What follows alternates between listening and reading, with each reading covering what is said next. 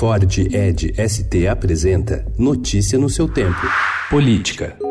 Por maioria de seis votos e nos limites dos respectivos votos proferidos, foi julgada procedente a ação vencidos o ministro Luiz Edson Fachin, que a julgava improcedente, e os ministros Alexandre de Moraes, Luiz Roberto Barroso, Luiz Fux e Carmen Lúcia, que a julgavam parcialmente procedente para dar interpretação conforme esta é a proclamação, agradecendo a presença de todos Declaro encerrada essa sessão extraordinária. Tenham uma boa noite. Por 6 a 5, o Supremo Tribunal Federal decidiu ontem derrubar a possibilidade de prisão após condenação em segunda instância, medida considerada um dos pilares da Operação Lava Jato. Em um julgamento que se estendeu por quatro dias e cinco sessões plenárias, a Corte entendeu que um condenado tem o direito de aguardar em liberdade a decisão definitiva da Justiça até o fim de todos os recursos.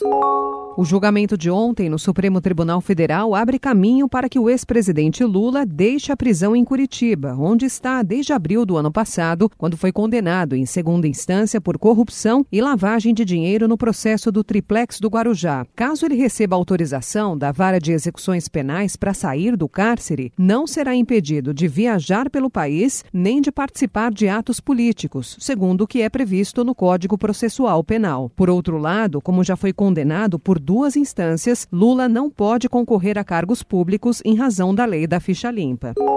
A Polícia Federal e o Ministério Público Federal deflagraram ontem a Operação Ápios para investigar suspeitas de pagamento de propinas pela empreiteira Camargo Correa a agentes públicos com o objetivo de suspender e anular a Operação Castelo de Areia. A ação apura os crimes de corrupção passiva e ativa e de lavagem e ocultação de ativos.